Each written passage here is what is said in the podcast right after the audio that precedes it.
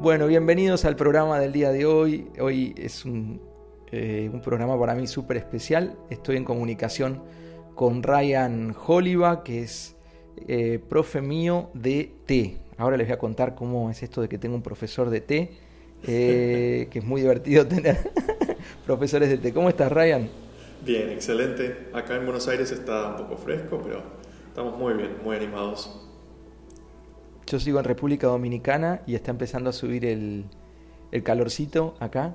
Em, bueno, yo no sé si te conté un poquito mi historia con el té, Ryan, em, pero en realidad hará dos años casi estaba, estaba caminando por un, supermercado de, Alemania y veo una cajita con, con té, con un oolong, un té de tipo oolong, y me empieza a llamar mucho la atención, mucho, mucho la atención lo que veía ahí escrito.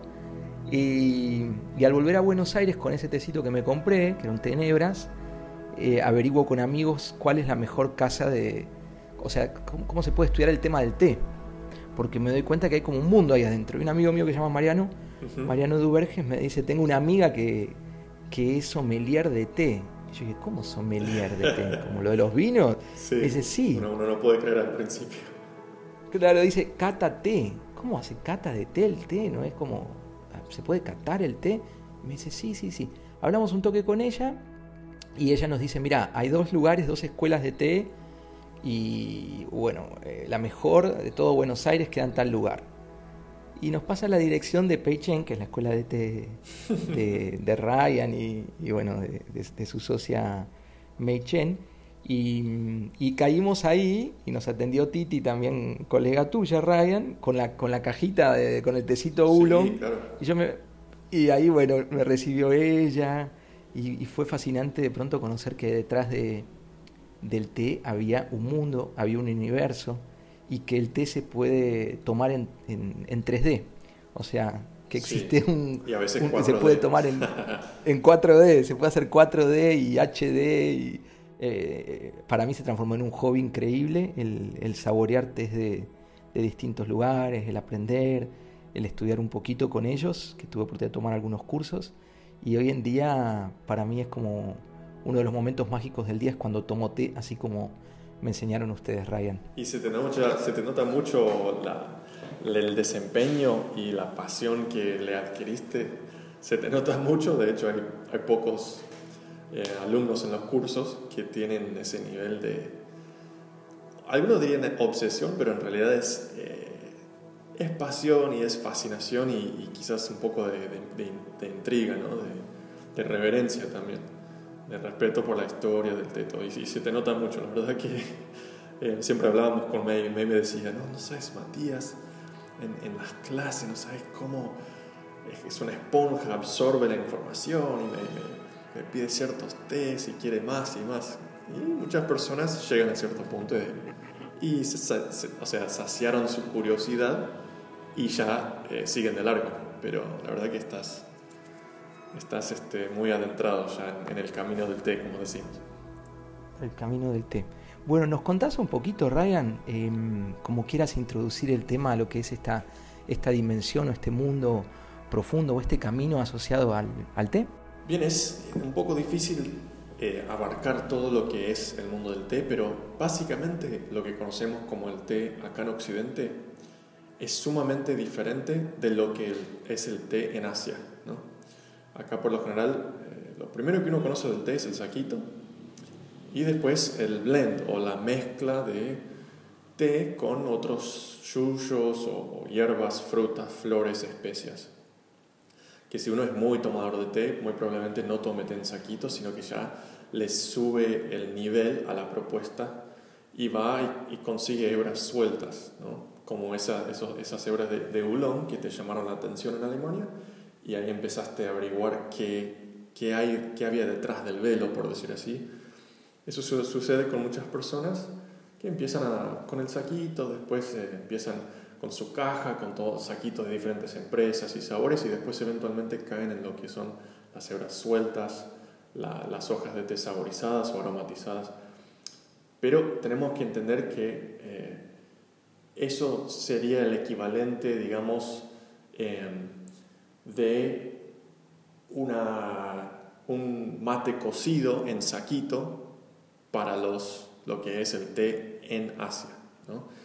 Eh, uno lo que, lo que encuentra, por ejemplo, en la cultura del mate, o para los que no son de Argentina, Uruguay, Brasil o Paraguay, en el tema del café. ¿no? Tenés café en polvo, tenés café en saquito, tenés café Starbucks, que es saborizado con todo tipo de jarabe, y después ya tenés granos de café especiales que crecen en un lugar especial, que el, el conocedor nunca le pondría ni azúcar ni leche, ni mucho menos algún saborizante ni jarabe, porque lo que tiene de especial es lo que representa el lugar donde creció, eh, el procesado que tuvo. Y eso es más parecido a lo que es el, el té en Asia hoy en día, ¿no? Y también en Occidente se encuentra, pero es menos común. Por lo general, el tecito es para el que está resfriado, que tiene gripe, que tiene frío, que se quiere relajar, eh, para el que quiere una infusión caliente, una bebida caliente que quiere evitar el café eh, por la cafeína o por otras cosas. También se puede hacer una paralela con el mundo del vino. Acá, por ejemplo, por lo menos acá en Argentina, y esto es mucho más del mundo occidental, incluyo las Américas y toda Europa. El vino, si es un vino muy bueno, no le vas a poner soda, no le vas a poner eh, un chorrito de limón, no le, vas a poner, no le vas a poner azúcar, no lo vas a mezclar con ninguna gaseosa. ¿sí? Eh, el, vino cuanto más especial, menos se le agrega eh, otras cosas. Menos, no vas a cocinar con un vino de eh, una botella de, 100 dólares, em, sino que esos son vinos que tienen algo de especial, que se percibe, que le da ese valor. Y algunas personas aún así se ríen un poco de, no, ¿cómo vas a tener un vino de, de 100 dólares, de 1000 dólares, de, de 10 mil dólares? Lo mismo pasa en el mundo del té. Hay tés de, de costos excesivamente altos por la demanda de las personas ¿no? dentro del mundo del té y es porque ese té, como un vino muy especial o muy caro, tiene algo que no puede llegar a tener ningún otro té en el mundo.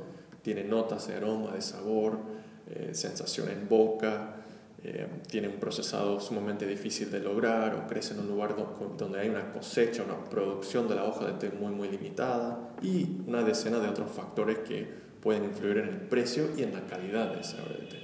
Así que eh, el que escucha esto si no, si no ves la paralela, la paralela ¿no? del mundo del, del, té con el mundo del café o del vino, que es lo que más conocemos acá en Occidente, em, yo te animaría a que escarbes un poquito más, porque una vez que uno eh, empieza a mirar el té como se le, se le ve y se le aprecia en Asia, cambia todo y vemos que es una vida sumamente eh, compleja y con una historia de miles de años atrás.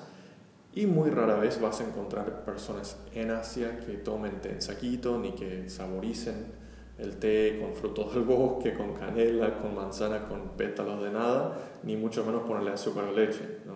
Como uno no le haría eso a un café muy bueno o a un vino muy bueno. O sea que tenemos, eh, por un lado, un tema de la pureza eh, del té, en el sentido que vamos a estar experimentando cuando tenemos una sesión de té, básicamente a un mismo tipo de planta sin, sin agregarle nada, en principio, ¿no? en términos generales, a, menos que te metas con los blends. Y después hay un tema del origen, ¿no? Del, lugar de donde viene específicamente. O sea que los tés que, que solemos tomar y que me han enseñado a apreciar eh, son tés de origen y tés puros. ¿Podemos decirlo así, Ryan? Exactamente. Sí, básicamente cuando uno habla de, de qué es el té, Hoy en día la palabra té se usa para quizás cualquier tipo de infusión de una hierba, una tisana, una hojita, de lo que fuere, de, em, quizás alguna hoja, alguna fruta seca, especias, eh, cualquier tipo de infusión con agua caliente que no sea el café. ¿no? Claro. Pero en realidad cuando hablamos de té hablamos específicamente de la hoja que viene de la planta Camellia sinensis que no es la misma planta que la flor de camelia. ¿no? Es de la misma familia genética, pero es, es otra planta. Y, y, hay una planta que se llama té, que, que, no es que se le dice té porque le pones agua caliente a la, a la hebra seca, sino que hay una planta de té. Y esa planta de té se llama Camellia sinensis y es justamente el origen de la, de la palabra en sí. ¿no? Cuando habla de té, habla de la hoja o la flor o, los tallos o los brotes solamente de la planta de Camellia sinensis, que es una planta que tiene su origen en China, ¿no? en Asia, y que desde hace más de 4.000 años se cosecha y se procesa, y, eso es lo que podríamos llegar a definir de manera muy específica como el té. Y después todas las otras cosas que uno puede llegar a infusionar, como la manzanilla, como la menta, como el jengibre, son infusiones o, tisanas, se les suele decir también. Pero hay una planta específica que se llama té. A medida que esa planta o esa fruta o ese estilo de procesado del alimento se va esparciendo por el mundo a diferentes países, cada país le da una impronta nueva, le asigna una ceremonia o un protocolo o un estilo de procesado de la fruta o de la hoja, en el caso del té de la, hoja. Entonces se va diversificando esa bebida o ese alimento y de repente uno se encuentra con que hay cientos y cientos y cientos de tés diferentes, puros, que tienen estilos muy diferentes, todos de la misma planta, pero son como diferentes expresiones de la posibilidad de creatividad que uno puede, eh, como productor de té, eh, aplicarle sobre esa hoja de esa planta que se llama té. La experiencia para mí de, haber tomado las primeras veces té en, la casa de, té de ustedes, en Peichen, eh, fue muy lindo, como fue como muy emotivo el momento, porque a mí siempre me había gustado el, tema del té en general, me compraba, viste, eh, algunos tés en hebra, pero no sabía bien dónde había que infusionarlo, y había leído, viste, que pones a veces un, eh, ¿cómo se llama? Acá tengo un, coladorcito, otra vez andaba, andaba con una pirámide que me había comprado, que era de, supuestamente de oro, una parte, no sé qué, tenía esto y había otro de platino, y yo digo, ¿cómo será la mejor manera de, hacer el té?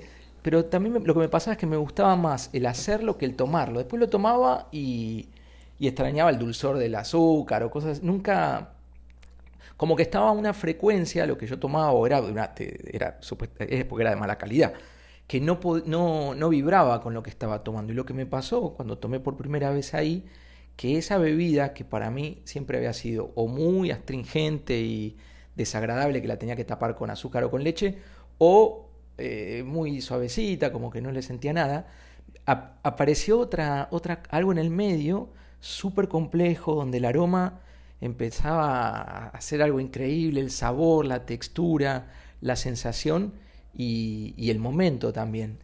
Sí, es increíble que a veces hay como un disfaz, ¿no? Eh, como un disfaz entre lo agradable que es la experiencia o el protocolo de sentarse, calentar el agua, más si hace frío afuera, ¿no? Como acurrucarse un poquito y preparar el té y tenés tus accesorios y y te compraste una cajita nueva, claro que vos decís que es como gold label, top shelf, el estante de arriba, supuestamente de una buena casa de té de Europa o de Canadá o de donde sea, y uno después se sienta y es como mucho más disfrutable la experiencia de preparar el té y después cuando lo probás decís, eh, realmente hay como un disfaz entre lo que entra a mi boca y a mis, a mis sentidos en cuanto a sabor, aroma y gusto y lo, lo agradable que es infusionarlo. Eh, y justamente el desafío es emparejar y decir, bueno, eh, por más caro que sea un té, o más eh, etiqueta de oro, de platino, de plata, lo que fuere, o triángulo piramidal de seda, que no sé qué, o el té del Dalai Lama, lo que fuere, muchas veces uno cree que ha llegado al máximo nivel de calidad, pero está recién empezando a eh, atravesar como la superficie de lo que es el mundo del té. Y somos criaturas de hábito, somos criaturas de hábito, nos gusta lo protocolar, nos gusta la etiqueta, eh, no en el sentido físico de, la etiqueta de la bolsa, sino la, la, etiqueta de realizar una ceremonia, un protocolo de algo. Nos gusta que las cosas sean lo más complejo posible, nos gusta buscar profundidad filosófica donde donde, o sea, más allá de que el té sea una bebida que uno puede tomar en cinco minutos, nos gusta eso, ¿no? De sentarnos, de prepararlo, nos gusta la idea quizás también de, de un vino muy lindo, por más que no, quizás no entendamos del todo lo que estamos tomando, es como uno se siente como en otro, no nivel en cuanto a nivel económico socioeconómico o financiero, sino eh, nos gusta sentirnos sofisticados, y no es, no es malo, sino que nos gusta la sofisticación, nos gusta la, la profundidad en lo mundano, en lo diario y, lo ordinario. Una pregunta, Ryan. Yo, yo eh, bueno, hay, algunas personas que escuchan el programa y, varios que meditan. A mí hay tres o cuatro cosas que me pegaron ahora que quiero entender un poco la fascinación por dónde viene mía con el tema.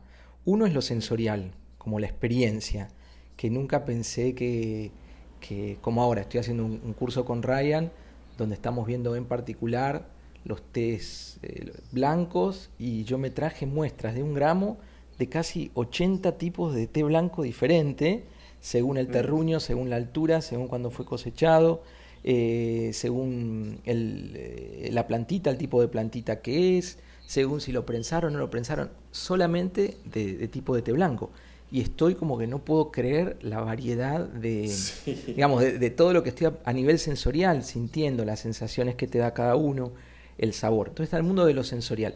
Después me flasheó mucho lo que es lo que vos estás llamando lo protocolar o la etiqueta, que es como el tema de la ceremonia del té.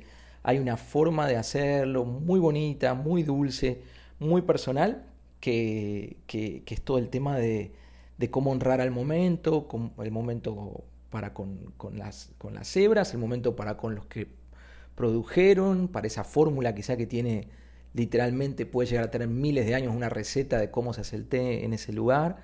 Em, y es toda otra dimensión de lo que es el momento. Que, y, después lo tercero es que, em, que a mí, que yo no tomo eh, alcohol por la meditación y todo, no tomo alcohol, y últimamente tampoco estoy pudiendo tomar tanto café, por lo menos en cantidad, porque no sé si por los 45 años o por qué, pero cada vez me da más acidez y no... sí, sí, sí, tampoco es tan simple andar viajando con, con, con, grandes cantidades de café.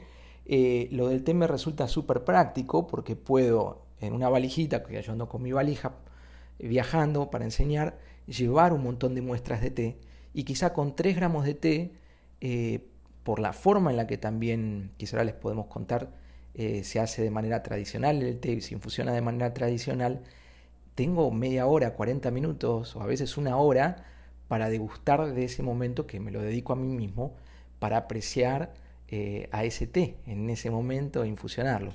Entonces es como una, un combo que con algo tan simple como tomar un té eh, se transforma en algo hermoso, en algo súper eh, casi te diría, para mi forma de verlo, como poético el momento.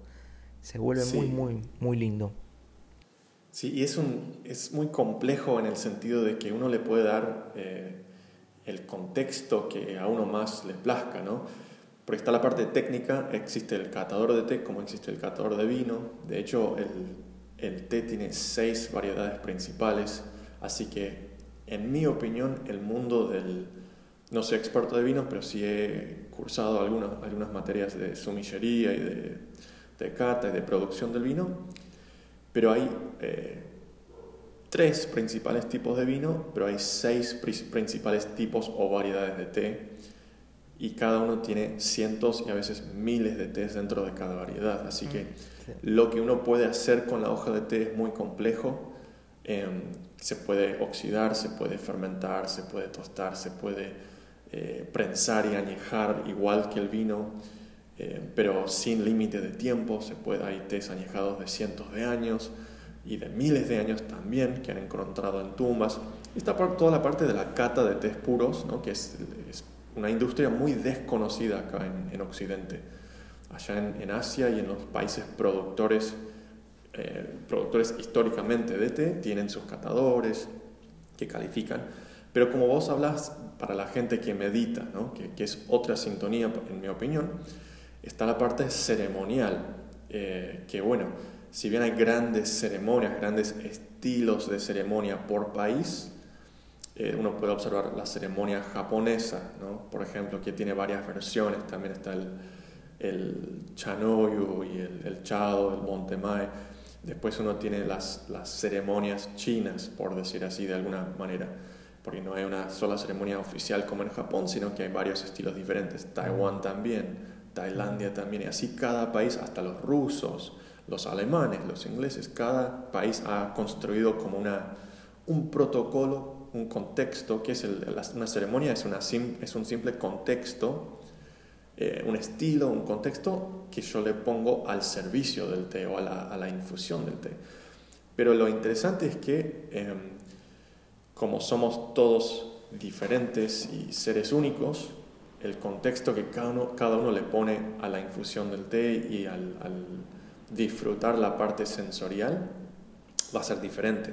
Así que a la vez cada uno puede como crear su propia ceremonia y ahí tomar prestado de diferentes estilos y diferentes eh, tipos de ceremonias de, diferentes partes del mundo, según la escuela de pensamiento bajo bajo la cual eh, estudia o, averigua, vos estás metido más con nosotros, que es la parte asiática, ¿no? Mi socia es taiwanesa, entonces tenemos una, una fuerte influencia en la cultura del té que enseñamos acá, eh, tanto kata como ceremonia, como las palabras que usamos, el vocabulario para describir, todo viene prestado ¿no? del chino mandarín, porque tenemos una influencia de China, de Taiwán. Eh, Ryan es de Alaska, ahora nos puedes contar un poquito de vos, Ryan, pero así como habla perfecto castellano, no sé si habla perfecto chino, pero habla súper bien en chino, ¿no? No, no, perfecto no. Me comunico y mm. con, con Macy hablamos todo en chino y tengo el privilegio de, de poder viajar cada, casi cada año a, a China y a Taiwán a buscar hebras y conocer productores y recorrer plantaciones y cosas, pero no, no, para nada perfecto, ni chino, falta mucho mejorar. Eso, eso es lo de, de comprarte en una escuela de té, que me pasó a mí, que si vos querés comprar por internet y todo, se puede también, de hecho yo cada tanto compro en algún lado, pero los chicos van a van al origen, sería como si fuese que le compras, no sé, para que se den la experiencia de lo que es entrar a una casa de té. Buena. Eh, mi experiencia de estar ahí cada vez que voy ahí, que me quedo todo lo que puedo para mirar, para probar tecitos, porque siempre se toma también y se, comparte y se charla. Pero es como si fuese que te vas a un lugar, a una cafetería, pero la persona que te va a vender el, café viajó o viaja un par de veces al año a, no sé, Costa Rica o al África, donde sea que se, compra el café, y, y, tiene cientos de cafés, literalmente 100, 500 tipos de café diferentes, y te podría contar de qué montaña viene, eh, cuándo se cosechó, medianamente cómo fue el proceso. Eh, y esa misma persona que te está sirviendo el café o vendiendo el café para que lo, consumas en tu casa, viajó al lugar y, viene con, digamos, con la historia de, de, dónde viene y la confianza de que viene de ese sitio. Eso es un es algo es poco común eso. Muy poco común. Dentro del, del mundo del gourmet, ¿no? El mundo gourmet porque dentro del mundo del té tenés, claro, como el café, ¿no? Tenés eh, el Starbucks que está en cada esquina y después tenés casas de, café que se dedican a vender granos eh, hechos artesanalmente, mm. pero muy pocos comercios de, café y también podremos decir de vino y mucho menos de té hacen eso de, de viajar al origen, conocer los pequeños productores artesanales, eh, quitas manos de la masa, así que se abaratan mucho los, los, los test de muy alta calidad. Lo mismo con el vino, uno tiene como eh, Norton, por ejemplo, ¿no? Norton, Luigi Bosca, eh, y así tantas, tantas marcas muy, muy famosas que son fábricas muy, muy grandes, serían como las equivalencias de Twinings, ¿no? de, de, Londres, sí. Lipton, qué sé yo, Taragüí por nombrar uno nacional, eh, hay, eh, hay como fábricas de té muy industriales, muy, muy grandes, que tienen eh, mucha congruencia, mucha estabilidad en cuanto al nivel de, calidad de su producto, pero no, no dejan de ser eh, tés comerciales, hechos con robot o con máquina o con, en fábricas muy grandes. Lo que nosotros tratamos de evitar específicamente es ese tipo de manufactura industrial, eh, porque aún, comprando hojas de té sueltas, hebras sueltas y té en hebras, uno casi siempre lo que está comprando es té cosechado por máquina, por un tractor, y que pasa por un proceso de maquinaria que el, ser humano tiene muy, poco, muy poca influencia artesanal en ese té. Así que lo que nosotros hacemos es comprar solamente de amigos que tenemos todo a lo largo de, China, Japón, Taiwán, que son productores muy chicos, son, son campesinos que con sus familias se dedican a hacer micro lotes de té como si fuera una bodega boutique. Si no es lo mismo ir al supermercado chino y comprar un Norton de 200 pesos que viajar todos los años a Mendoza eh, un par de, semanas después de la vendimia y visitar bodegas boutique muy muy especiales donde hacen todo artesanal sin maquinaria, todo a mano, todo eh, con mucho desempeño y de la mejor manera posible, respetando procesados de la uva eh, y estilos de procesado históricos, por decir así. ¿no? Yo estoy ahora, Ryan, con mis, eh, mis cacharritos de té acá conmigo, con, con eh, las tacitas y las cositas. De hecho, tengo una que se me rompió ahora y fue tan doloroso cuando se me rompió el, el el otro día. creo que te mandé una foto a vos porque como estoy lejos y encima tengo más en casa, pero acá no. Y ya voy a postear en las redes sociales para que la gente vea cómo es un poquito el, la forma de, infusionar el té. Pero nos podrías contar, Ryan, sobre la diferencia entre el estilo occidental y el estilo oriental, o qué es el estilo Kung Fu de, infusión. Es como, como, dije que lo que uno conoce del té es muy diferente en Asia de lo que es acá en Occidente. También tiene que ver con el estilo de infusionar esta bebida que se llama té, ¿no? estas hojas secas que se, vienen de la planta de té. Por lo general, eh, prestamos muy poca atención, ¿sí? algunos no, no, tan poca, algunos tienen su, su, protocolo, ¿no? dicen, no, hay que hervir el agua como hacía mi abuela, o no se hierve nunca porque leí en internet, o porque una amiga me contó, un amigo lo hace así. Eh, pero, por lo general, en Occidente tenemos teteras muy grandes, ¿sí? Eh, teteras grandes que eh, se sirven en tazas muy grandes, y digo muy grandes en comparación con las teteras y los cuencos o las tazas asiáticos, ¿no? porque eh, yo puedo tener una tetera de medio litro y no parece tan grande, pero en Asia eso es como una palangana, digamos. las teteras acá en Occidente suelen tener entre medio litro y un litro, mientras que en Asia tienen 100 mililitros, 120, 150 como mucho. Por lo general en China, Taiwán, Japón y otros lados, Corea. Y el té en Asia eh, se suele servir mucho más al estilo mate. quiero decir con esto? la yerba mate, ¿no? que se prepara, se prepara en el mate y es un sorbito chico para cada uno y se va infusionando y se va pasando y se infusiona muchas veces. Eso es mucho más parecido a lo que es el estilo de servicio de té en Asia. Una tetera muy chica, con mucha hoja de té, se infusiona con agua muy caliente y el cuenco es muy pequeño, es un sorbo de té para cada uno. Pero infusionan las hebras muchas veces, 5, 10, 15, 20 veces. Entonces ese cuenquito con una porción muy pequeña de, té, uno termina tomando mucho más que lo que, lo que te daría una taza de café, de té, de 300 mililitros o 250. Así que al, usar teteras muy pequeñas, te da la capacidad de usar agua muy caliente y de hacer infusiones mucho más rápidas. Eh, entonces, nosotros cuando infusionamos el té acá en Occidente, a lo sumo prestamos atención más o menos a la temperatura del agua, algunos más que otros, y más o menos al tiempo de infusión. Si estoy tomando té solo, le echo un saquito a, una, una, mug de café en una taza de cerámica y más o menos 30 segundos, un minuto, o leo la cajita que me dice 3 a 5 minutos, que el té sale bastante fuerte. Y después, bueno, le pongo leche, azúcar o lo, lo tomo eh, sin nada, como hacen algunos. O sea, hay miles de, infinitas maneras de hacerlo. Pero en Asia suelen no hacer porciones grandes para cada uno. Eh, si no hay alguien que está a cargo del servicio del té y que prepara o para sí mismo o para un grupo, dos o tres o hasta cinco o diez personas, los que, los que fueran, y durante mucho más tiempo, una o dos horas, ese, ese, servidor se encarga de preparar el té de una manera muy equilibrada, prestando atención a mucho más que solo la temperatura del agua y cuánto tiempo quedan las hojas en el agua caliente, infusionándose. De hecho, sin entrar mucho en el tema, eh, hay siete factores que, que se presta muchísima atención, por lo general en Asia, cuando a la hora de preparar un té. Eh, yo mencioné tres, que sería eh, más o menos la porción. ¿sí? Si, si, somos seis tomando té acá en Occidente, uso una tetera grande. Si soy yo solo, uso una taza y le echo un saquito o unas hebras con un infusor.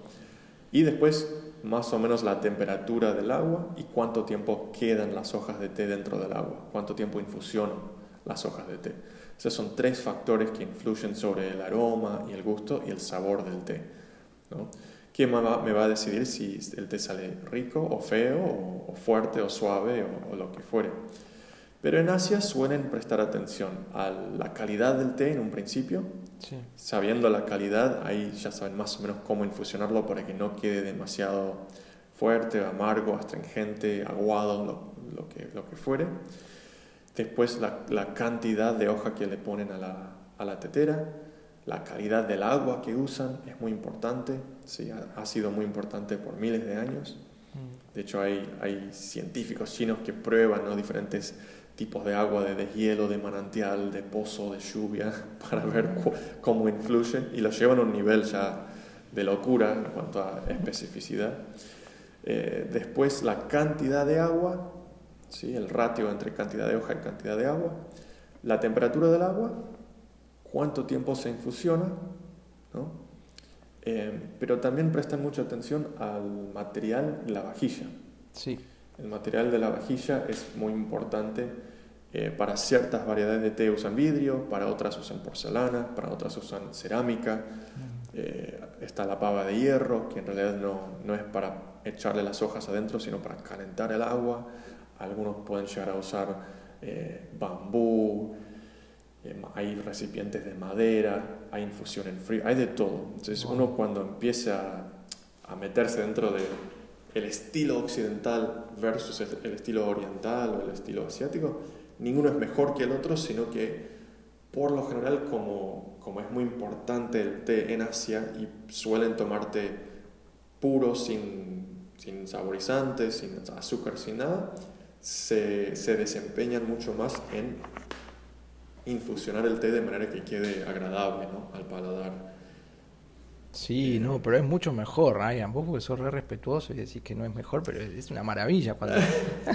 Mira, Yo no puedo, nunca más pude tomar un té normal así con saquito, nunca más, no pude. Te cuento, mi, experiencia es medio como vos, yo no, no llevo, no, no, es que llevo toda mi vida tomando té, yo hace seis años no te diferenciaba un té verde de un té negro. ¿En serio? Eh, bastante desastroso, ¿no? Hasta que conocí a, Meia y empecé a entrar eh, a través de clases de chino al mundo del té, pero eh, antes lo que hacía era preparaba el té de cualquier manera, no me importaba si hervía o no, a veces me olvidaba el saquito, tomaba solamente té en saquito, jamás había tomado un té en hebras. Mm. Si, si, quedaba muy fuerte, ¿qué hacía? Eh, le ponía, le ponía más azúcar y más leche.